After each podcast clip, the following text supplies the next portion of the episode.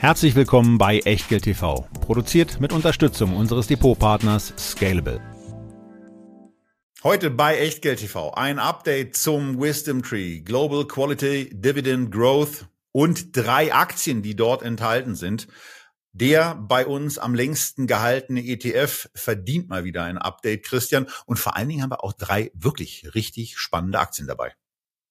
Ja, drei Aktien, über die ich mich natürlich besonders freue, denn ich habe sie alle drei im Portfolio. Also kann man schon sagen, es geht heute um drei Dividendenwerte, zwei Aristokraten sogar und auch derjenige, der noch kein Aristokrat ist, davon ist auf dem besten Wege dorthin und überdies die zweitwertvollste Firma der Welt. Und damit wisst ihr, wir reden heute auf jeden Fall über Microsoft. Naja, und die drei Aktien, Christian, die du in deinem Portfolio hast, sind ja äh, vor gar nicht allzu langer Zeit zu vier Aktien geworden. Was es damit auf sich hat, erfahrt ihr in den nächsten 45, 50, 60 Minuten, aber erst nach diesem Hinweis. Ein kurzer Risikohinweis. Bitte beachtet, dass wir keine Anlageberatung erbringen und auch keinerlei Aufforderung zum Kauf oder Verkauf von Wertpapieren geben. Wir unterhalten uns über Geldanlage und mögliche Investments und ihr macht daraus bitte, was ihr für richtig haltet. Denn jede Entscheidung, die ihr trefft, ist allein euer Risiko und wir übernehmen für die Inhalte und die Unterlagen in der Sendung und auf der Website keinerlei Haftung. Zum Nachlesen gibt's diesen Disclaimer auf www.echtgeld.tv slash Disclaimer. Und nachdem wir auch den Disclaimer ordnungsgemäß abgearbeitet haben, steigen wir wieder ein in unser in der Tat von Wisdom Tree unterstütztes Format. Aber das ist für uns eben eine sehr, sehr schöne Sache, weil wir über etwas reden können und auch sollen, was wir ohnehin im Bestand haben, was wir als Produkt gut finden, was wir bei Echtgeld TV schon sehr, sehr früh im Programm hatten. Denn als wir das erste Mal über diesen ETF gesprochen haben und ihn dann auch gekauft haben, hatte er gerade mal ein in dieser Strategie investiertes Volumen von neun Millionen Euro. Und mit so einer mit so einem niedrigen Volumen gehen ja dann auch immer die Sorgen ein, ja, ja, und wer weiß, vielleicht macht Wisdom Tree den ja auch wieder dicht. Und bei all dem, was ihr jetzt seht, ist wichtig, dass ihr euch klar macht, auch wenn ihr rechts rangefahren seid und wenn ihr es ausgedruckt habt, ganz oben links steht ein Datum drauf. Und das ist unser erstes Fondsporträt zum Wisdom Tree Global Quality Dividend Growth. Und so sah der eben mal aus am 25. Januar 2018, als wir ihn das erste Mal besprochen hatten. Die Gesamtkosten die sind unverändert. Die sind weiterhin bei 0,38 Prozent. Aber die Top-Länder haben sich natürlich verändert. Die, äh, die, die Sektorenzusammensetzung hat sich geändert. Die Top-Einzelwerte, da hat sich ein bisschen was bei der Reihenfolge geändert. Und auch beim Top-Wert hat sich was geändert. Und wir greifen natürlich inzwischen auf wesentlich mehr Datenmaterial zurück.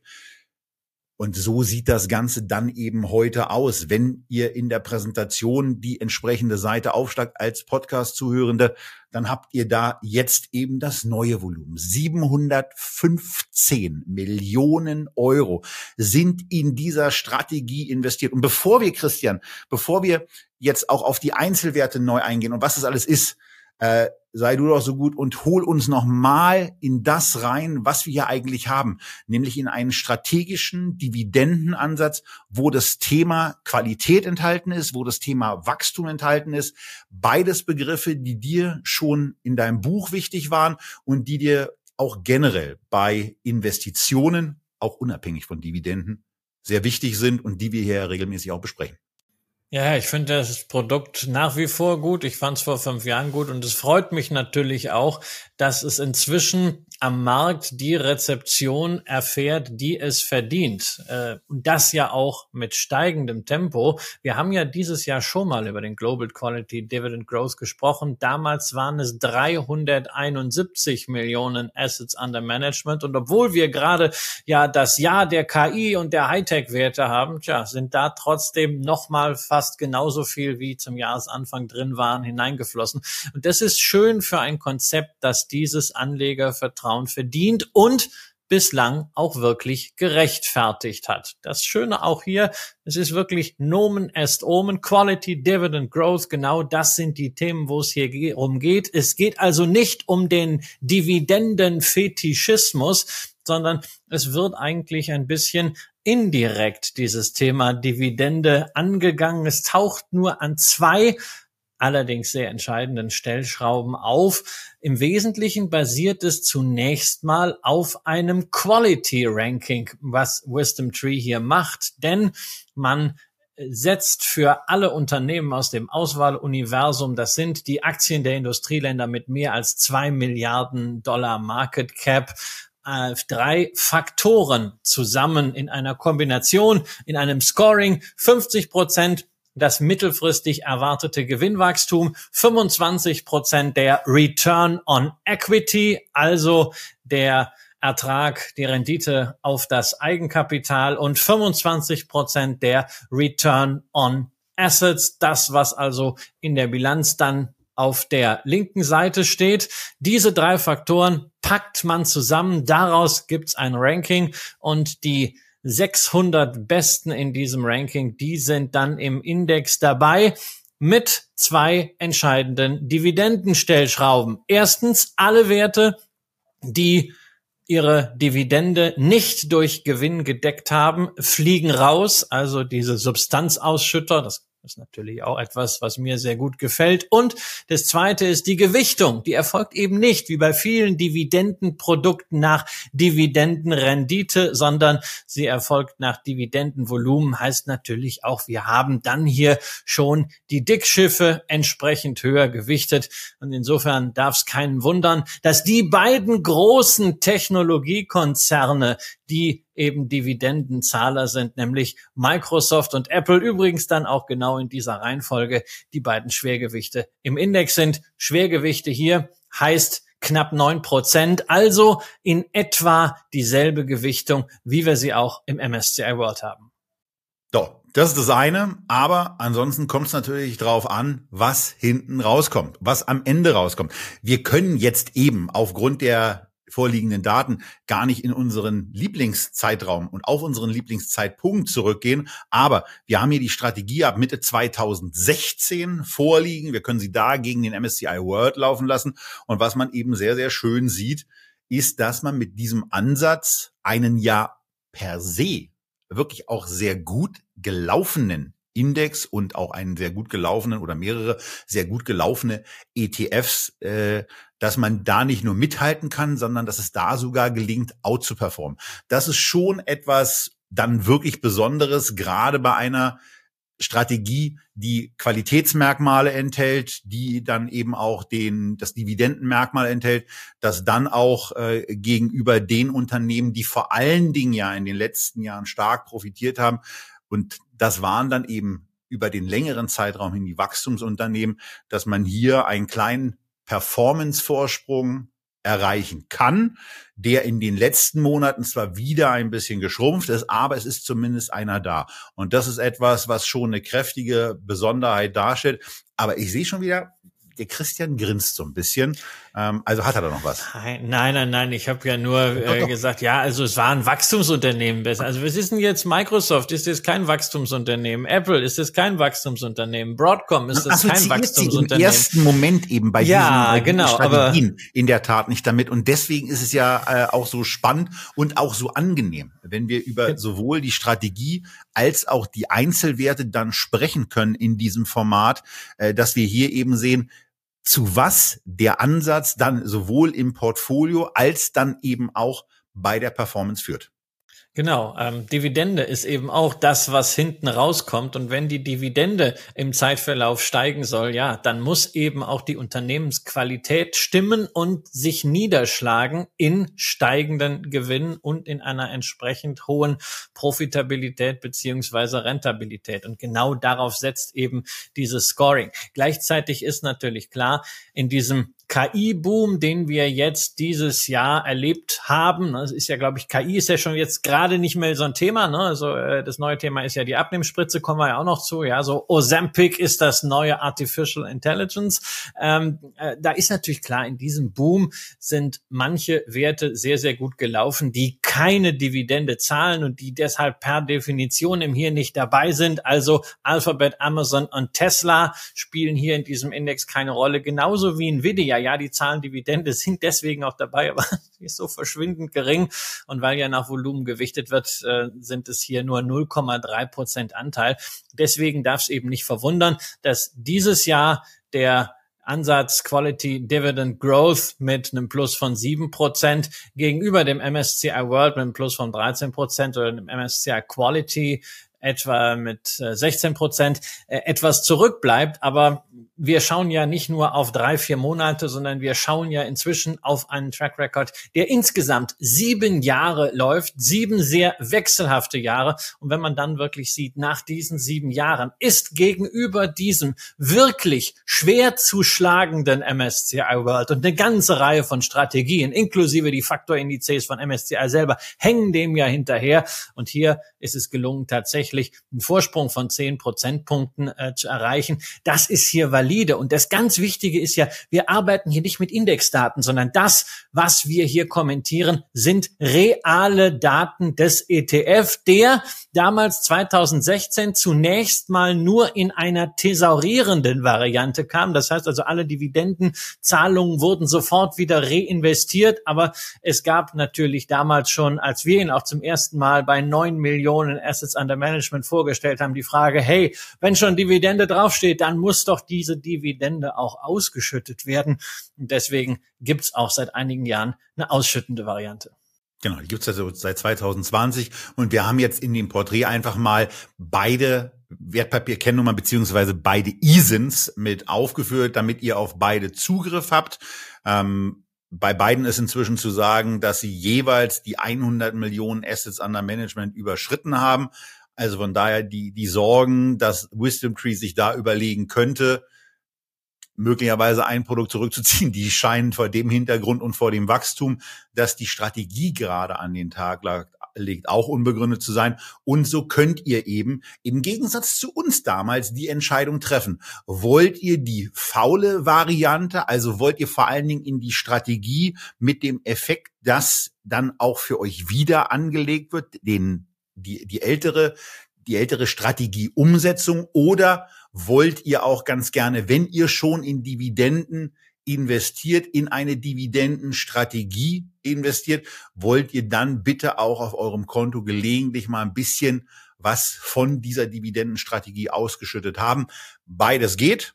Ihr könnt euch da entscheiden und ihr könnt euch bei Scalable natürlich auch vor allen Dingen dafür entscheiden, in diese beiden ETFs zu sparen und das dann eben auch wie üblich gebührenfrei zu tun. Und ähm, wir haben den Eindruck, dass insbesondere auch über Sparaufträge eine ganze Menge an Geld regelmäßig damit reinkommt und dazu führt, dass dann eben weiter investiert werden kann ja, weiter investieren, entweder in den oder vielleicht auch in einen der Schwesterfonds. Denn wir müssen über ein Thema sprechen. Mr. Reconsider USA am anderen Ende der Leitung. Denn du störst dich ja immer ein bisschen an dem Thema US-Dominanz in globalen Indizes. Und hier sind es jetzt keine zwei Drittel wie im MSCI World, aber 59 Prozent sind nicht weit davon entfernt. Das ist erschlagend. Ansonsten haben wir eine etwas andere Länderstruktur übrigens. Ganz spannend. Ja, die Schweiz mit 9,5 Prozent. Und da ist natürlich die Schweizer Dividendendreifaltigkeit mit Nestlé, Novartis und Roche nicht ganz unschuldig dran. Aber wenn jetzt der eine oder andere sich auf Tobias Seite stellt und sagt, nee, also puh, da ist ein ganz schönes Konzept, gefällt mir auch alles gut und Schweiz ist ja schön und fein, könnte auch gern ein bisschen mehr sein. Aber 59 Prozent USA ist mir dann doch ein bisschen zu viel. Kein Problem, denn Wisdom Tree hat von diesem äh, Global Quality Dividend Growth Konzept zwei Ableitungen gemacht, nämlich eine US-Ableitung und eine Eurozone Ableitung. Und das Erfreuliche ist, auch die haben inzwischen einen mehrjährigen Track Record, nicht nur als Index irgendwie aus dem Excel, sondern real an der Börse als ETF. Und beide Varianten, sowohl die US-Variante als auch die Euro-Variante haben ebenfalls gezeigt, dass sie Schritt halten können mit den Indizes. Wenn ihr also sagt, hm, mir gefällt das im Grunde ganz gut, aber ich hätte ganz gern etwas mehr Euro mit dabei, naja, dann packt ihr halt zusätzlich noch was in den Eurozone Quality Dividend Growth. Solltet dabei natürlich berücksichtigen, dass der, weil das Reservoir an Dividendenwachstumswerten in der Eurozone natürlich jetzt auch überschaubar ist, deutlich stärker konzentriert ist. Da haben wir nur 99 Positionen und die Top 10 haben sogar 46 Prozent. Top 3 SAP, Inditex und ASML sogar 20 Prozent. Aber als Beimischung sicherlich eine ganz gute Sache. Und wenn ihr sagt, na ja, 59 Prozent USA ist ja gut, aber ich hätte gerne noch mehr, auch das ist möglich, dann entscheidet ihr euch für die US-Variante, wo ich auch sagen muss, Respekt, denn der S&P 500, der war in den letzten Jahren wirklich extrem schwerst zu schlagen. Das hat Wisdom Tree mit dem US Quality Dividend Growth ETF nicht geschafft. Aber die Performance ist ziemlich exakt die gleiche. Und das, obwohl wir hier nur mit Qualitätsunternehmen und nur mit Dividendenwerten arbeiten. Und auch das spricht für diesen Mechanismus. Ja, und ansonsten ist noch zu sagen, also gerade bei dem ganzen US-Thema und bei dem äh, Europa-Thema, was hier eben schon auch nochmal hervorzuheben ist, ist wieder der bessere Lauf des Kapitalmarkts in den Vereinigten Staaten, seitdem es diese Strategie gibt. Dazu auch nochmal die Aufführung der Folie vom ersten Mal, wo die USA eben mit 50 Prozent gewichtet waren, wohingegen wir jetzt eben bei 59 Prozent sind. Also auch da hat sich dann eben was verschoben und die bessere Entwicklung und die bessere äh, die bessere Findbarkeit vor allen Dingen auch von Unternehmen hat dazu geführt, dass die USA jetzt eben mit 59 Prozent gewichtet sind.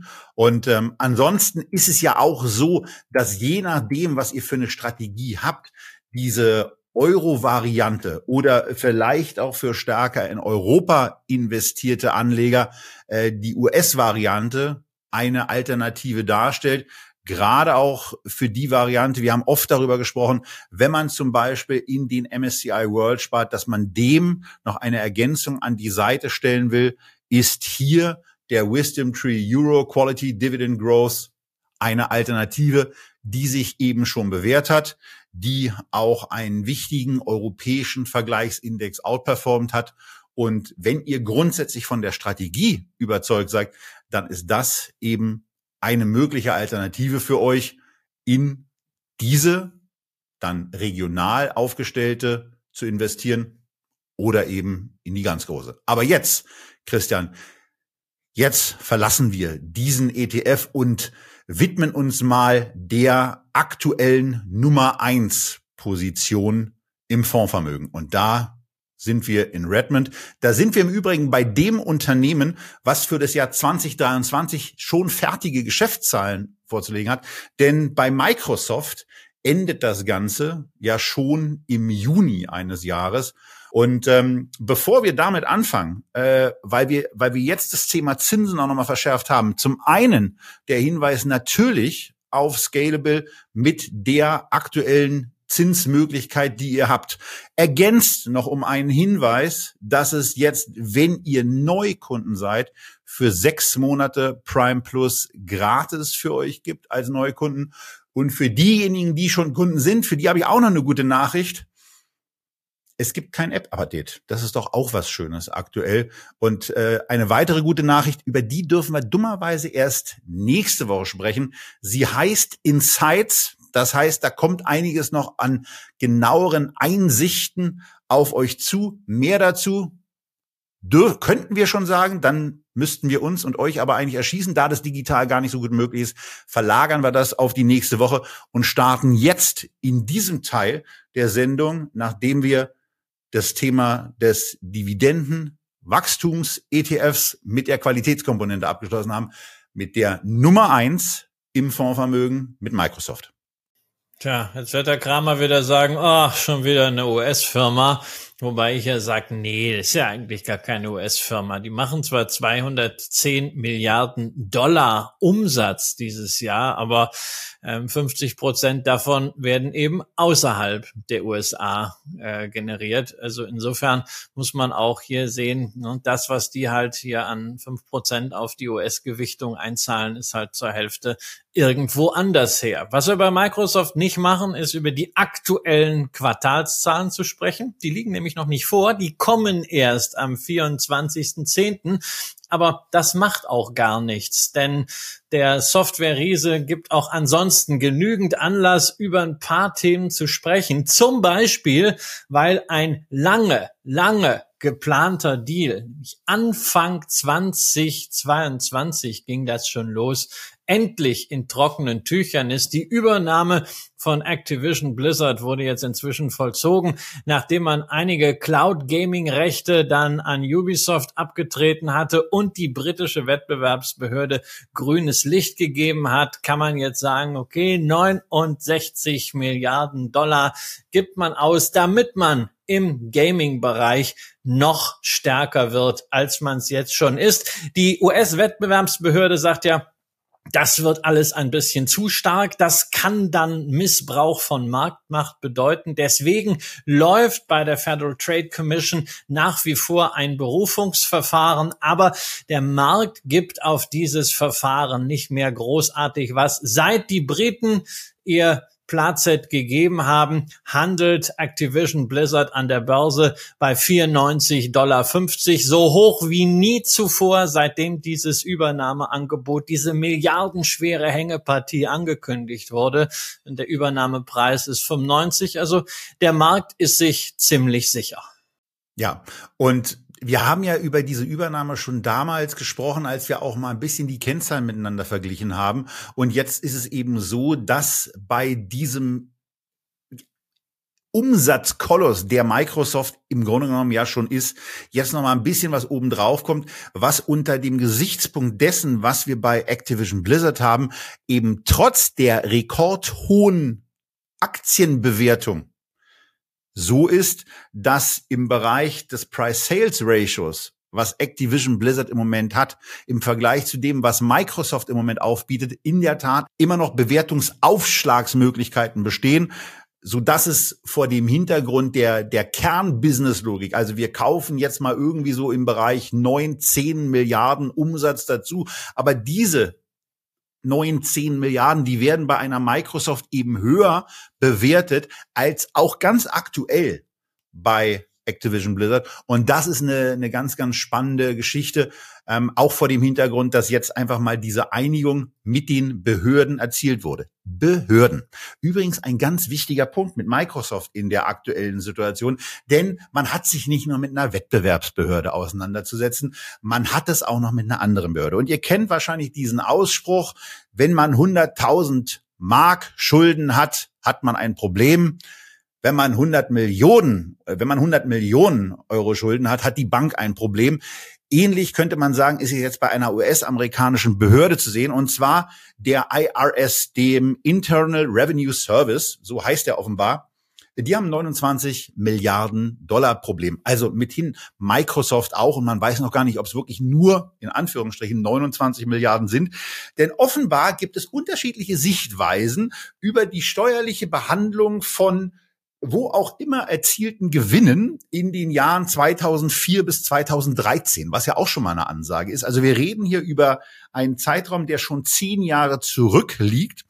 Das ist deswegen spannend, weil für diesen Zeitraum jetzt 28,9 Milliarden Dollar Nachforderung aufgerufen wurden. Da wurde aber noch dazu gesagt, dass hinzukommen könnten Strafzahlungen und Zinsen. Und weil ich so eine Spielereien ja wirklich mag, habe ich mir mal angeguckt, was würde das eigentlich bedeuten, wenn man jetzt mal unterstellt, ja, also in Deutschland gibt's, wenn ich das richtig weiß, immer so diese sechs Prozent, äh, die man dann bei einer Verzögerung obendrauf hat. Das war in den letzten Jahren zwar ein bisschen schwachsinnig, aber lassen wir das mal beiseite und sagen wir, die USA sind ja ein bisschen freundlicher immer zu den Unternehmen. Sagen wir mal, die wollen nur fünf Prozent haben. Aber wir reden über 2004 bis 2013 im Mittel, also irgendwie so, sagen wir mal, um den Beginn 2009. Das heißt, wir würden 14 Jahre haben, wo wir dann dieses ganze Geld in irgendeiner Form auch verzinsen müssten. Naja, und wenn man das machte, dann kommen da eben nicht knapp 30 Milliarden raus, die jetzt ja schon gefordert sind, sondern kommen eben beinahe 60 Milliarden raus, was dann noch an Strafzahlungen kommt. Also das ist, das ist so diese Thematik, die im Moment da ist. Microsoft und im Übrigen auch der Kapitalmarkt sieht dieses Thema sehr, sehr gelassen. Die, die Aktie reagierte auf diese Nachricht im Grunde genommen kaum. Wenn man sich jetzt mal anguckt, was eigentlich eine Microsoft-Aktie so an Net Income in einem Quartal produziert, findet man vielleicht auch einen Hinweis darauf, warum das ein bisschen entspannter sieht. Generell ist es aber natürlich ein Thema. Weil wenn man die Jahre 2004 bis 2013 hat, ist ja die logische nächste Frage, was ist denn eigentlich mit den Jahren 2014 bis heute? Wann werden die denn ähm, abgegolten und wann werden die denn genau behandelt? Ähm, und Microsoft hat in einem äh, Blog-Eintrag vorgesehen, dass der IRS offenbar Probleme bei der Verteilung von den Gewinnen zwischen Unternehmensteilen in verschiedenen Ländern sieht. Also das, was wir hier auch schon verschiedentlich immer mal angesprochen haben, dass Unternehmen verständlicherweise und auch ihren, also der Vorstand kommt damit nur seiner Pflicht nach, das Beste für die Aktionäre rauszuholen, den merkwürdigen Steuergesetzgebungen weltweit in irgendeiner Form entsprochen hat. Und da gibt's offenbar jetzt diese Meinungsverschiedenheit, die in irgendeiner Form zu klären sind. Ja, Christian, mit dem Finanzamt habe ich ja nicht so gerne Stress. Ich versuche das immer zu vermeiden, für mich kam die Nachricht, dass es diese Auseinandersetzung gibt, äh, sehr überraschend. Hattest du davon vorher was mitbekommen und ist es nur an mir vorbeigegangen? Nö, es kam für mich auch überraschend, aber ich meine, wir sehen die Reaktion des Marktes und da muss man jetzt auch jetzt nicht besonders schlau tun. Äh, mehr als das, was Microsoft dazu schreibt und was der Markt daraus gemacht hat, können wir auch nicht berichten. Wir können sagen, es gibt einfach äh, dieses Risiko, man kann es ins Verhältnis setzen zu dem, was Microsoft an Gewinn beziehungsweise an Free Cashflow hat. Man kann auch mal gucken, was sie so auf der Bilanz haben. Ne? Also aktuell 34 Milliarden äh, Dollar Cash und Cash Equivalents, aber viel mehr kann man nicht daraus machen. Fakt ist auf jeden Fall, diese Sache wird, bis sie dann entschieden ist, eine noch längere Hängepartie werden als die Übernahme von Activision Blizzard. Das ist also nichts, was jetzt innerhalb kürzester Zeit da zur Vollstreckung kommen wird. Auch das hat Microsoft ja schon gesagt. Das ist halt, ja, man könnte sagen, ein Damoklesschwert, aber der Markt interpretiert es momentan eben nicht so. Man sollte ein Auge drauf halten, aber äh, es ist sicherlich kein Grund, jetzt davon zu laufen, eben weil das Unternehmen sehr viel Cash generiert. Obwohl man ja gleichzeitig auch Schulden hat. Und äh, das ist bei Microsoft ein wirklich spannendes Thema, was wir auch noch mal kurz erwähnen wollten, nämlich äh, die Zinsausgaben und die Zinseinnahmen von Microsoft. Da habe ich äh, vor einigen Wochen beim großartigen Charlie Bilello auf Twitter eine nette Grafik dazu äh, bekommen. Äh, Microsoft ist ja am Kapitalmarkt nicht nur mit Aktien vertreten, sondern auch mit Anleihen zusammen mit Johnson Johnson, der einzige US-amerikanische Triple-A-Schuldner, also besseres Rating als die USA selbst. Und da hat man natürlich in jedem Quartal immer Zinsausgaben für die Bonds, die man da ausstehen hat.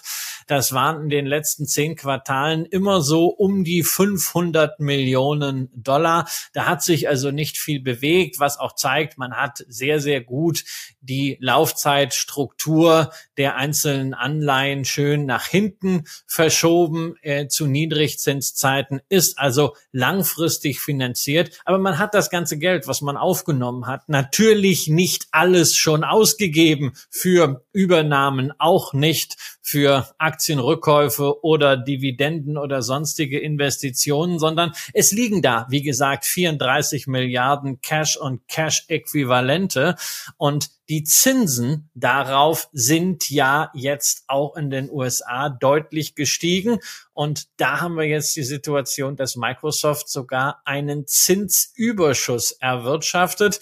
Die hatten vor einem Jahr 500 Millionen Zinseinnahmen, also ungefähr so viel wie Zinsausgaben. Zuletzt waren es schon 900 Millionen Dollar im Quartal. Und wenn man jetzt mal so guckt, wie sich die Geldmarktsätze entwickelt haben, dann kann man wohl davon ausgehen, dass Microsoft in dem letzten Quartal über das, wie gesagt, am 24.10. berichtet wird, wohl über eine Milliarde an Zinseinnahmen erzielt hat. Ähm, da sieht man eben in dieser Mega-Cap-Liga ist man so langfristig und so vorausschauend finanziert, dass dieser steile Anstieg der Zinsen sich jetzt dort überhaupt nicht negativ widerspiegelt, sondern ganz im Gegenteil sogar dazu führt, dass diese Unternehmen, die ja ohnehin schon extrem erfolgreich sind, auch noch zusätzliche Gewinne durch Zinsen machen und mal gucken, wie sie die dann reinvestieren. Vielleicht kauft ja Microsoft insbesondere dann, wenn die Zinsen noch stärker steigen, auch mal eigene Anleihen zurück. Die langfristigen Bonds sind ja kräftig abgestürzt. Das kann eine interessante Chance sein. Aber Microsoft, und damit sind wir beim letzten Thema, was man bei diesem Unternehmen unbedingt auf der Agenda haben muss. Microsoft weiß ja auch ansonsten einiges mit dem Geld anzufangen, denn die gehen die ganz große KI-Wette. Tobias, man rechnet damit, dass sie im nächsten Jahr 40 Milliarden Dollar investieren werden. Das sind 16 Prozent der Umsätze und das wäre mehr als beispielsweise Meta-Plattforms in Relation zu den Erlösen an Geld investiert. So, und das ganze Thema ist massiv spannend aus verschiedenen Gründen. Denn ich gehe wie üblich gerne auf die Ansicht, wie ist das Unternehmen im Moment eigentlich bewertet. Und wenn man sich das Ganze im Augenblick anschaut, dann sieht man ein Kurs-Gewinn-Verhältnis von 34, 35, so in irgendeiner Form die Relation. Und natürlich bin ich da in der Situation, dass ich erstmal so ein bisschen auch schmerzverzerrt sage, boah, das ist, das ist, äh, wäre mir für einen Kauf zu viel. Also ist in der Tat auch so. Ähm, man muss natürlich sehen, was für, ein, äh, was für ein Wachstum Microsoft in der letzten Zeit hingelegt hat, an welchen Stellen sie sehr, sehr konsequent gearbeitet haben, wie sich die Margen insgesamt entwickelt haben. Das ist alles hochgradig beeindruckend. Auch wenn man sich, äh, wenn man sich anschaut, dass das bei diesen, bei diesen hohen Umsätzen passiert und dass eben von den 211 Milliarden Dollar Umsatz 72 Milliarden nach Steuern, nach allem übrig bleiben für das Unternehmen, für die Aktionäre zum Ausschütten, für Investitionen, ja, im Zweifelsfall auch mal als Liquidität für eine Strafzahlung, für die Optionalität des ähm, Anleihe, vielleicht auch des Aktienrückkaufs und natürlich auch für solche Investitionen in AI. Und AI ist dann eben in der Tat auch der zentrale Grund, warum ich persönlich, wenn ich eine Microsoft schon hätte, äh, auch definitiv, wenn die Gewichtung für mich einigermaßen passend ist, sagen würde, ich würde sie in der Tat nicht verkaufen. Denn was hier an Möglichkeiten auch besteht, bei diesen zig Millionen Kunden, die jeden Monat Geld bezahlen, über AI-Technologien ein Upselling zu machen und ein, ein Office-Produkt um den Faktor zwei oder auch drei im Preis zu erhöhen, stellt euch mal vor, ihr würdet in, in der Woche beispielsweise fünf Stunden dadurch sparen, dass die wichtig, also dass einfache Nachrichten von einer KI beantwortet werden könnten, dass Mails wegsortiert werden, dass bestimmte Kalendereinträge automatisiert werden, dass die KI sich untereinander nach einem vernünftigen Termin, den ihr dann alternativ machen müsst, weil euer Partner auf der anderen Seite der Terminleitung vielleicht einen plötzlichen Zahnarzttermin hat oder ähnliches passiert.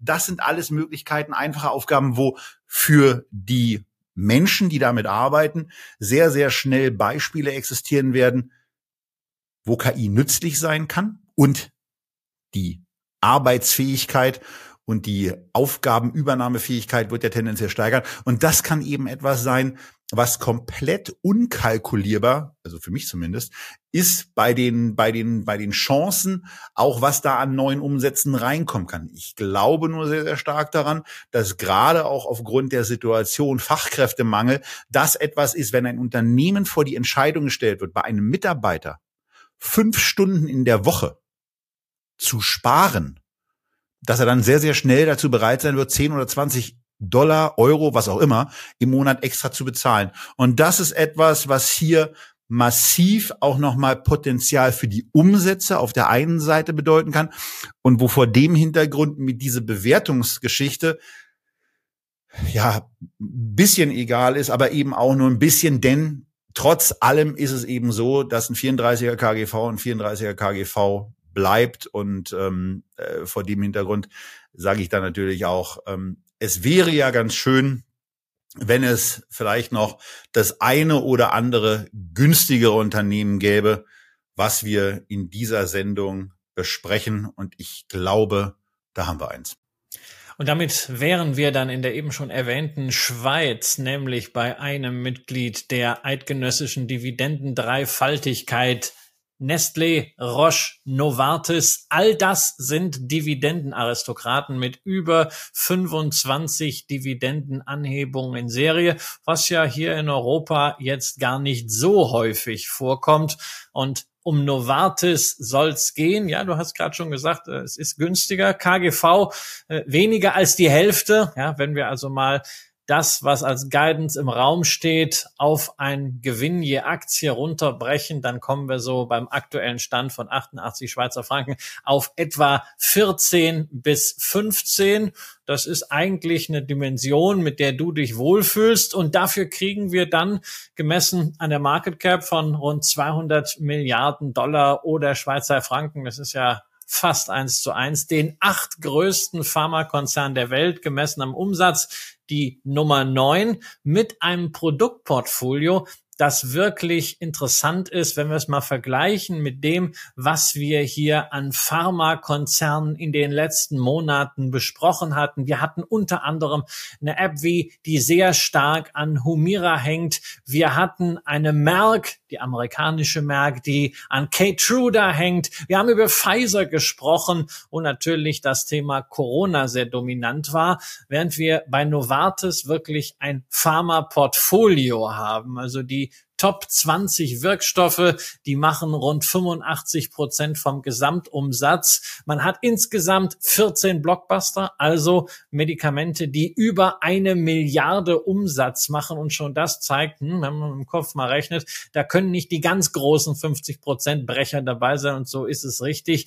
Äh, Entresto, das Medikament gegen Herzinsuffizienz, ist der größte Umsatzbringer, aber auch der macht eben da nur 14,5 Prozent.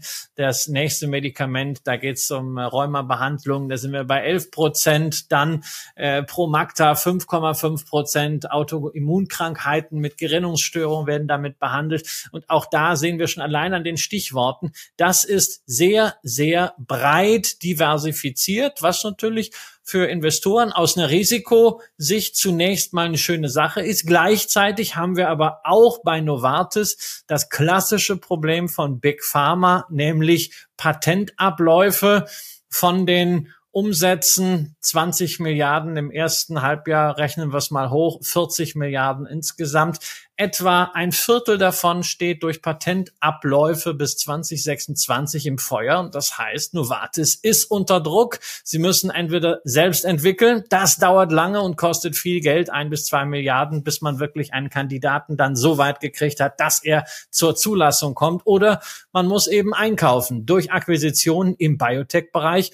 Und auch da ist Novartis sehr, sehr aktiv. Sie haben dieses Jahr schon vier Milliarden ausgegeben, unter anderem im Bereich neurowissenschaftliche Forschung. Und sie haben durch die Übernahme von Chinook tatsächlich auch schon einen Phase 3 Kandidaten gegen Nierenleiden jetzt im Portfolio. Und auch das zeigt wieder die breite Diversifikation. Nicht so diesen starken Onkologieschwerpunkt, wie wir das bei anderen sehen, sondern allgemein der Slogan, der oben drüber steht, innovative Medikamente. Und naja, also was Slogans angeht, ist äh, Vasant äh, Narasimhan, der CEO, auf jeden Fall auf der Höhe der Zeit. Was die Zahlen angeht, auch was den Kursverlauf der Aktie angeht, muss man sagen, da hat er noch kräftig Nachholbedarf. Ja, aber das ist ja auch das Schöne, dass er da im Zweifelsfall mal ansetzen kann. Ich werde mich mit einem Arztsohn jetzt nicht in die ansatzweise Tiefen äh, von, ähm, von Medizin begeben äh, und bin sehr beeindruckt, dass du den, den Namen des Vorstandsvorsitzenden unfallfrei aussprechen konntest. Ich werde auch das nicht versuchen, aber in der Tat, wenn wir uns den Kursverlauf hier angucken, der eben schon im Jahr äh, 2016 zu Beginn im Bereich der 80, 90 Franken lag, da hat sich seitdem nichts verändert. Das Schöne ist eben daran, dass diese sehr, sehr konstante und ja auch gar nicht so niedrige Dividendenausschüttung dazu führt, dass man eben als Aktionär eben in der Gesamtbetrachtung deutlich besser gelaufen ist, aber man eben auch sieht, dass, und das sehen wir eben auch seit 2015, bei allem, ja, was da an Käufen und Verkäufen sich abgespielt hat, aber wir haben hier seit 15 Jahren ein Unternehmen, was an der und um die 50 Milliarden Schweizer Frankenmarke beim Umsatz herum operiert und ähm, das ist natürlich auch schon mal eine Leistung. Also äh, Wachstum äh, um jeden Preis ist ja etwas, was dann auch nicht sein muss. Aber in der Zeit gibt es dann eben Unternehmen, die haben zumindest auch mal äh, den ein oder anderen Sprung reingelegt, ein neues Plateau erreicht, sind dann eben von da aus weitergelaufen, haben sich auf Basis des neuen Plateaus mal mit der Marge beschäftigt und immer so eine Baustelle gehabt. Und hier sieht man eben so, wenn man durchguckt, ja, eigentlich eine, eine, eine relativ äh, konstante Unveränderlichkeit. Und das ist etwas, was mich dann trotz der günstigen Bewertung, die ja auch jetzt erst wieder entsteht, weil man, weil man ja auch jetzt erst in die Situation wiederkommt, dass man, dass man auf einer sechs Schweizer Franken Marke die, die Gewinne erwartet, im Übrigen auch dann gleich für die nächsten Jahre diese Erwartungshaltung hat. Aber erwartet wird eben auch weiterhin eine Stagnation beim Umsatz. Und ähm, vor dem Hintergrund ist die Aktie mit einem, mit einem 14er, 15er KGV dann sicherlich nicht zu teuer. Sie ist vor allen Dingen aber auch nicht zu billig, denn im Moment gibt es eben Alternativanlagen. Im festverzinslichen Bereich vielleicht nicht zu sehr im Schweizer Raum, weil da sind die festverzinslichen Wertpapiere eben weiterhin bei einem Prozent unterwegs. Aber ich, ich glaube, also ich persönlich würde mir die Novartis vor dem Hintergrund äh, nicht so gerne hinlegen, weil mir eben etwas fehlt, was ich dann eben auch ganz gerne sehe, nämlich eine gewisse Dynamik in einzelnen Bereichen. Christian wackelt schon wieder. Für die Leute von euch, die den Podcast hören, Christian wackelt. Klar, Christian wackelt. Also da muss ich sagen, muss ich natürlich einschreiten, ja, weil wenn ich höre, dass man sagt, na ja, so eine Novartis braucht man nicht kaufen, weil es gibt im festverzinslichen Bereich Alternativen. Äh, ich glaube, die erste Entscheidung, die man mal trifft, ist, kaufe ich eine Aktie oder kaufe ich eine Anleihe? Ähm, bin ich Unternehmer, Mitunternehmer oder äh, Gläubiger? Will ich einen Sachwert oder will ich einen Geldwert? Und deswegen habe ich mit dem Vergleich ein Riesenproblem.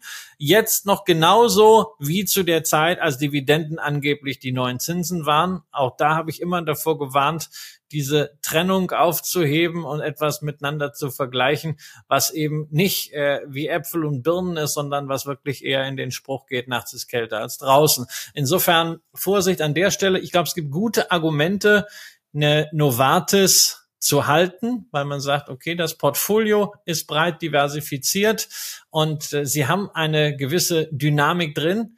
Ähm, die muss sich halt irgendwann mal in Zahlen niederschlagen. Drei bis vier Prozent PA bei Umsatz und Ertrag in den letzten fünf Jahren war einfach zu wenig. Es gibt auch Argumente, warum man sagt, nee, also eine Novartis will ich auf keinen Fall, weil es ist mir zu wenig, zu wenig fokussiert. Ne? Sind wir zum Beispiel bei einer Novo Nordisk oder bei Pharmakonzernen, die stärker im onkologischen Bereich aktiv sind oder im Bereich der Nephrologie.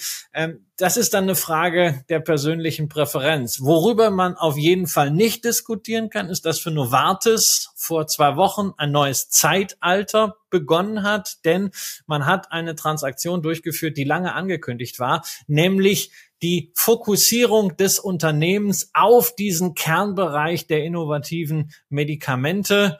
Und alles das, was es sonst noch gab, kam weg. Nämlich wohin? nicht verkauft, sondern an die eigenen Aktionäre ausgeschüttet. Novartis-Aktionäre haben am 4.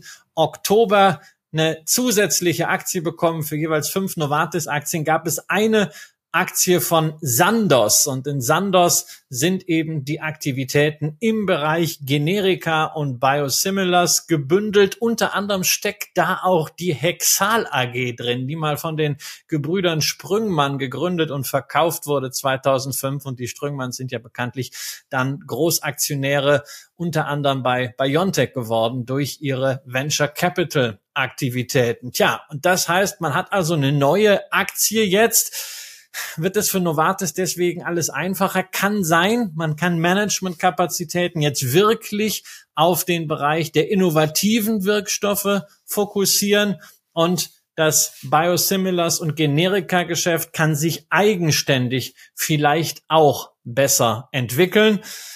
Deswegen eigentlich so ein Spin-off jedem Anfang liegt ein Zauber inne. Eine ganz gute Sache. Hier macht's auch tatsächlich Sinn, weil es wirklich ein anderer Bereich ist. Bei Kellogg äh, wo man irgendwie ein bestehendes Geschäft irgendwie durchteilt, damit man sagt, hey, wir machen aber auch ein Spin-off, habe ich für Quatsch gehalten. Hier ist zumindest irgendwie eine unternehmerische Logik auch dahinter. 18 Prozent weniger Umsatz wird Novartis dann machen. Das ist nämlich genau dieser Prozentsatz, den, Nova, den äh, Sandos äh, repräsentiert hat. Trotzdem übrigens will Novartis die Dividende nicht rebasen, sondern beibehalten. Tja, und Tobias, jetzt müssen wir natürlich darüber sprechen, was macht man mit den Sandos-Aktien, die man eingebucht bekommen hat? Ich glaube, da kann man relativ entspannt sein und ähm, einfach dann auch mal sagen, die behalte ich vielleicht als der, also äh, aus meiner Sicht, die behalte ich als Aktionär, der von der Novartis Gesamtgeschichte äh, dann auch überzeugt war, einfach drin. Setze, wenn ich nicht so ganz überzeugt bin, vielleicht auch da mal einen naja, Stop-Loss kann man ja nicht so richtig sagen, weil so ein richtiger Verlust ist es ja dann nicht, weil man hat einen, man hat einen Kurs, wo man die Eingebot bekommen hat. Und man muss eben auch sagen, also die Preisfindungsphase scheint ja noch nicht abgeschlossen zu sein. Am Anfang äh, ging die ging die Aktie dann irgendwie los, fiel dann erstmal so in die in die grobe Stoßrichtung 20 Schweizer Franken, äh, steht jetzt aber inzwischen bei 28. Also ich habe im Moment noch nicht den Eindruck, äh, dass das äh, wenn es denn so wäre, muss, sondern äh, da wenn, kann man wenn es denn mal so gewesen bitte? wäre, dass sie auf 20 gefallen wäre, das war ja so mein Ziel, dass ich gesagt habe, naja, also da habe ich bei Twitter geschrieben, 20 könnte ich mir vorstellen aufzustocken. Sie ist aber nur bis 22 geplumpst am ersten Tag und seitdem natürlich dann ordentlich gestiegen. Damit hat sie jetzt auch schon eine recht ordentliche Bewertung, wenn wir mal gucken auf das Verhältnis zwischen Unternehmenswert, also Enterprise Value und operativem Gewinn, den man für dieses Jahr in Aussicht stellt, sind wir bei einem Faktor von 8,7. Gucken wir jetzt auf die beiden großen Wettbewerber, das ist Teva Pharmaceuticals aus äh, Israel, aber gehandelt in den USA und Viatris, ein Spin-off äh, aus der Pfizer-Ecke, dann haben wir da nur einen Sechser-Faktor auf das EBITDA. Also hier schon für Sandos momentan ein gewisses Premium, das allerdings auch in gewisser Hinsicht verdient ist. Denn anders als Teva und Viatris türmen sich nämlich da nicht die Schulden, sondern Nettoverschuldung von vier Milliarden. Das heißt aktuell etwa zweimal EBITDA. Das ist ganz angenehm. Also Teva beispielsweise, das sind wir bei sechsmal EBITDA. Frage ist halt, kriegen die ihre recht ambitionierten Wachstumspläne hin? Wie gesagt, bei 20 Franken wäre ich bereit gewesen zu sagen, ja, also auf der Bewertung mit der Bilanz, da kann man es mal wagen aufzustocken. Bei 29 ist es mir zu viel, aber ich verfolge es gerne und ich halte meine Sandos-Aktien und ich hoffe, dass ihr sie auch steuerneutral eingebucht bekommen habt, denn so sollte es sein. Und ein Hinweis noch für alle diejenigen, die sagen, hm, Sa äh, Novartis, Novartis oder Sandos würde ich ja gerne kaufen. Immer wieder bedenken, das geht nicht an deutschen Börsen, aber wenn ihr eine Novartis kaufen wollt, es gibt ein Depository Receipt Programm und dieses aktienvertretende Zertifikat, was vom Unternehmen selbst unterstützt wird, ist auch bei Scalable handelbar.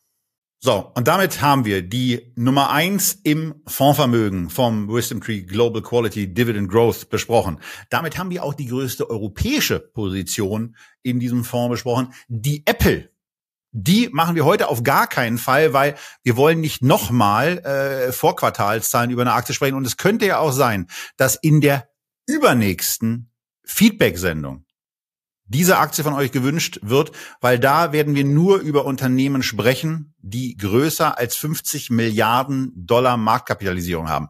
Aber vor Feedback 50 Milliarden kommt eine andere Feedback-Sendung, für die ihr dann eben auch eure Abstimmung machen kann, wenn ihr bei uns auf dem Verteiler seid. Wir sind also bei den Top-Einzelwerten. Wir haben ähm, im Moment auch eine andere Aktie sehr, sehr stark in der Besprechung, die wir auch abwarten wollen, weil wir vermuten, dass sie von euch gewählt wird. Und das ist die Coca-Cola-Aktie. Aber es gibt ja einen Konkurrenten, der auch äh, Coca der, der nicht Coca-Cola, aber der zumindest eine Cola herstellt, nämlich die Pepsi-Cola. Die berühmten Cola Wars waren in den 80ern ein, ein großes Thema. Äh, da gibt's übrigens auch tolle, tolle Podcasts zu. Und was wir hier jetzt eben sehen, ist die Pepsi so, wie sie heute dasteht und vor allen Dingen auch so, wie sie sich in den letzten Wochen dann eben gezeigt hat. Und das sieht man vor allen Dingen beim Unterwasserchart sehr schön, weil hier etwas passiert ist, was nun in der Form und in der Geschwindigkeit in den letzten Jahren zwar gelegentlich vorkam, aber nun auch nicht so häufig vorkam, dass die Aktie nämlich mal 20 Prozent nachgegeben hat und ähm, wer investiert ist, der leidet da vielleicht ein bisschen drunter, sollte sich aber auch klar machen, dass wir hier natürlich auch ein Unternehmen haben, was in dem Marktumfeld, in dem wir sind und äh, trotz Christians ja berechtigter Kritik dahingehend, dass man sich vorher Gedanken machen soll, ob man festverzinsig oder ähm, unternehmerisch investieren will, ist der Zins als Determinante natürlich trotzdem etwas, was man in Ansatz zu bringen hat und womit sich auch Aktieninvestments zu vergleichen haben. Und gerade in einem Bereich,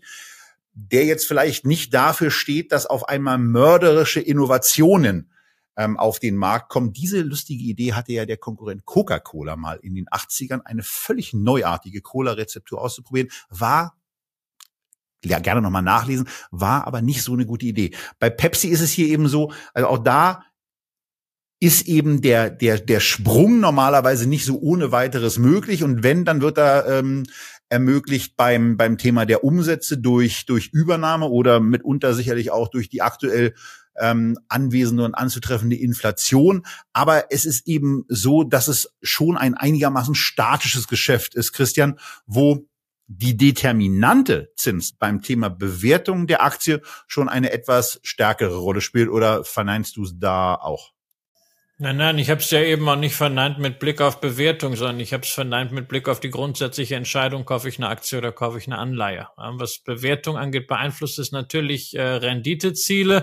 Und ja, ich hoffe natürlich, dass inzwischen alle diejenigen, die irgendwann mal Aktien und gerade solche Konsumgüteraktien, Basiskonsumaktien gekauft haben, aus Mangel an Alternativen, weil hm, gibt ja keine Zinsen, dass die jetzt draußen sind. Also die Kursentwicklung von der Pepsi in den letzten Wochen zeigt, dass es vielleicht noch nicht ganz so ist. Aber du hast gesagt, irgendwie Pepsi-Aktionären geht es momentan nicht so gut, wenn sie auf den Kurs gucken. Also sehe ich so aus, als wenn es mir nicht gut geht. Mir geht's doch hervorragend. Und gerade auch wenn ich auf Pepsi gucke, ich meine, die haben Zahlen vorgelegt. Diese Zahlen waren noch großartig. Ich meine, du hast ganz gerade äh, hast du rumgejammert über die Zahlen zu Recht, über die Stagnation bei Novartis. Jetzt hast du hier keine Stagnation, sondern siehst halt wirklich ein starkes organisches Wachstum, 8,8 Prozent im äh, Q3 jetzt durch äh, Preisanhebung vor allem. Ja, klar, äh, die Volumina gehen nach wie vor leicht nach unten, aber was wir natürlich auch mal sehen müssen,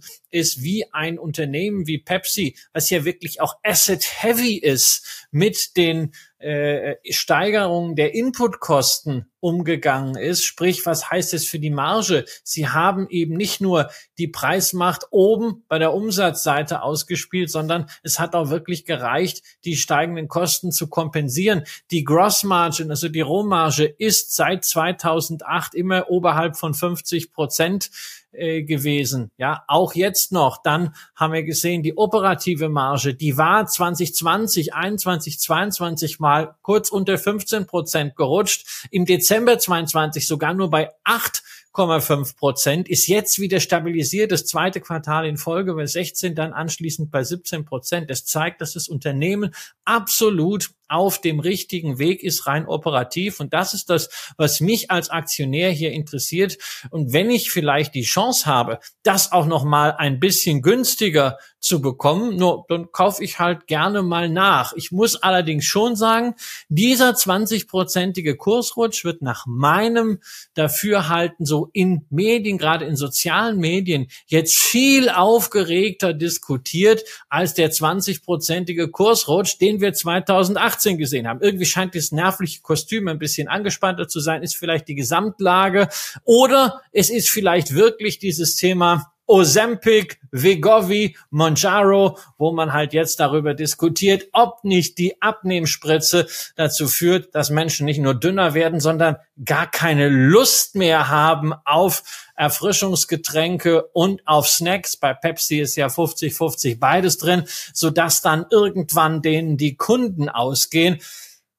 Wobei ich muss sagen, für mich ist das irgendwie so ein Fall, ähm, erst kommt die Kursbewegung und dann sucht man sich eine schöne Geschichte dazu, die dann gerade irgendwie passt. Ja, also nochmal, wir reden hier bei diesem ganzen Thema Ozempic Vigor wieder drum. Eine Studie von Morgan Stanley sagt, 2035 haben 24 Millionen Amerikaner, das ist etwa sieben Prozent, äh, diese Spritze. Ja, okay, ich frage mich dann, was ist denn mit den ganzen anderen Menschen? Äh, wollen die dann auch nicht mehr snacken, weil sich das irgendwie so überträgt, diese Snacking-Unlust? Und äh, was glaubt man, was die Konzerne machen? Also gerade Pepsi hat ja nun gemeinsam auch mit Coca-Cola immer wieder gezeigt, man ist in der Lage, sich auf veränderte veränderte Konsumentenbedürfnisse einzustellen. Und den Abgesang finde ich also wirklich ein bisschen zu früh. Und auch das sieht man übrigens jetzt schon gerade wieder ganz schön, wenn man mal ins letzte Quartal schaut. Was hat Pepsi nämlich da in den USA gemacht? Was total untypisches im Snackmarkt. Wenn wir gehen ja beide gerne in den USA in den Supermarkt und da ist es doch toll, diese riesigen Snackpackungen zu sehen. Ja, ich habe meinem Sohn öfter mal so für Fotos diese äh, 10 Pfund Snackpackungen so daneben gestellt. Das sieht abenteuerlich aus, ja. Das war ja immer Hauptsache viel, Hauptsache groß. Jetzt haben die bei Pepsis einfach mal versucht, mit kleineren Packungsgrößen bei Snacks auf dieses Gesundheitsbewusstsein, was auch in den USA zunimmt, zu reagieren. Ist ja eigentlich Quatsch, weil ich könnte mir ja auch die große Packung einteilen. Fakt ist, das ist voll eingeschlagen und trägt natürlich auch dazu bei, dass Preiserhöhungen gar nicht so stark wahrgenommen werden. Und dann werden sie auf der Produktseite halt auch noch ein paar Sachen machen. Momentan waren sie mal eher auf der Sündenseite, denn sie haben dieses Thema Hard Mountain Dew, also ihren äh, äh, geschmacksverstärkten äh, Malz-Alkohol-Drink stärker jetzt nach außen gebracht. Also die tun auch schon was im Portfolio. Ja, das stimmt und das sieht man, das sieht man in der Tat auch bei den Umsatzzahlen und auch bei der Gewinnentwicklung. Man ist auf einer wirklich sehr, sehr konstanten Nettomarge unterwegs. Also da ist wirklich wenig Schwankungsbeite drin um die 10. Das ist mal zwei Prozentpunkte höher, mal 1,5 niedriger. Aber das finde ich schon vor dem Hintergrund sehr, sehr beeindruckend. Äh, also von daher gar kein Dissens. Bei der Bewertung bin ich auf dem äh, Level, dass ich sage, 27 in der aktuellen Betrachtung ist mir zu viel. Auch der durchaus positive Blick in die Zukunft auf der Analystenebene. 5,5 Prozent Wachstum bis 2025 sollen sein. 10,4 Prozent Wachstum beim Gewinn pro Aktie würde aber auch für den für 2025 erwarteten Gewinn ein KGV bedeuten von immer noch um die 19 und da sage ich dann eben auch, also wäre mir persönlich zu hoch, um da auch eine Marke zu setzen, um auch eine Marke zu setzen, die ähm, ja, guckt man sich dann eben auch vielleicht mal an, äh, also nicht deswegen, um die Story so zu erzählen, aber diese, dieser 40-prozentige Rückgang, das wäre im Grunde genommen dann so ein Bewertungsniveau, wo ich sagen würde, wenn man diese 8,50 für 2025 nimmt und darauf mal äh, ein KGV mit einem mit einem Faktor von von 14 ansetzt, dann kommt man so bei 120 US-Dollar raus und das wäre für mich ein Preisniveau, wo ich sagen würde, da ist die dann attraktiv bewertet. Da kriege ich eine tolle Unternehmung zu einem fairen Preis. Im Moment wäre mir persönlich der Preis immer noch einigermaßen deutlich zu hoch. Ja, klar, wenn ich 120 sage und der Kurs im Moment bei 160 ist, dann ist eben noch ein Viertel Luft nach unten.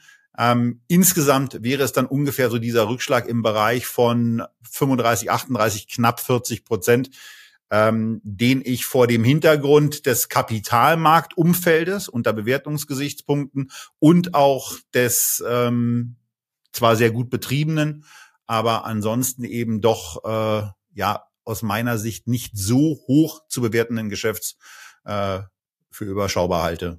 Also da sind wir uns natürlich einig. Also wenn der Pepsi-Kurs auf 120 fällt, dann würde ich auch kaufen. Ja, ich habe jetzt auch nicht die große Veranlassung zu sagen, hey, ich warte jetzt darauf, dass ich endlich nachkaufen kann. Und ich habe ja schon Pepsi-Aktien. Das ist tatsächlich eine meiner zehn größten Positionen. Und äh, ja, ich gucke mir das recht entspannt an. Ich glaube, man muss auch da jetzt gar nicht so großartig rumhexen. Bewertung hier und äh, Kapitalmarktumfeld dort. Das ist einfach die Grundsatzfrage, die man sich momentan stellen möchte. Ist man der Meinung, dass man jetzt irgendwie opportunistisch Aktien aufstocken muss oder möchte, ja oder nein. Wenn man sagt ja, ist in meinen Augen bei einer Pepsi jetzt eben eine deutlich bessere Chance-Risiko-Relation, als man die noch vor drei Monaten hatte. Ganz einfach, weil mein Unternehmen, was noch ein bisschen besser geworden ist, zu einem geringeren Preis einkaufen kann. Aber wir sind eben in einem Abwärtstrend und wer sagt, ich habe doch jetzt Aktien und ich warte erstmal, bis sie zumindest so ein paar Dinge klären, ist auch fein. Und wer sagt, hey, ich wollte die schon immer mal haben. Mein Horizont ist eh zehn Jahre und 20 Jahre und ich treff sowieso nicht den Tiefpunkt. Naja, der kann sie eben auch jetzt kaufen. Er sollte halt immer wissen, was er dort kauft. Und deswegen zum Abschluss nochmal die beiden wesentlichen Unterschiede zwischen Pepsi und Coca-Cola. Das und zwar nicht nur den Geschmack, ja, ich bin ja aus der Cola-Geschichte sowieso draußen, trinke ja keine Cola mehr, äh, sondern die beiden wesentlichen strukturellen Themen. Pepsi ist eben anders als Coca-Cola kein reiner Erfrischungsgetränkeladen, sondern halbe halbe Snacks und Erfrischungsgetränke. Und das zweite Thema, Pepsi ist eher asset heavy. Das heißt, die investieren auch in Sachanlagen, während ja Coca-Cola sich in den letzten Jahren immer mehr Richtung Franchisegeber positioniert hat und das ganze Abfüllgeschäft ja in eine ganze Reihe von Tochter- und Beteiligungsfirmen, teilweise komplett selbstständige Unternehmen ausgelagert hat, von denen wir ja auch schon einige in dieser Sendung besprochen haben. So, und das war unser 1 plus 3 zum Wisdom Tree Global Quality Dividend Growth ETF mit drei, muss ich mal die Finger abziehen, mit drei Einzelwerten, die wir euch näher bringen wollten, der Microsoft, der Novartis und der Pepsi.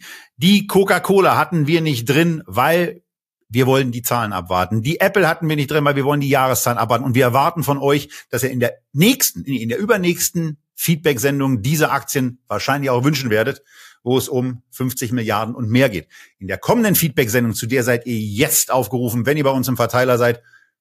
Und die Aktien dazu präsentieren wir euch beim nächsten Mal. Wir sind selber schon gespannt, wünschen euch bis dahin, dass ihr A, gesund bleibt, dass ihr B, investiert bleibt, vielleicht C, die eine oder andere Investitionsanregung hier gefunden hat und Detens beim nächsten Mal wieder mit dabei seid. Tschüss und bis zum nächsten Mal aus Berlin.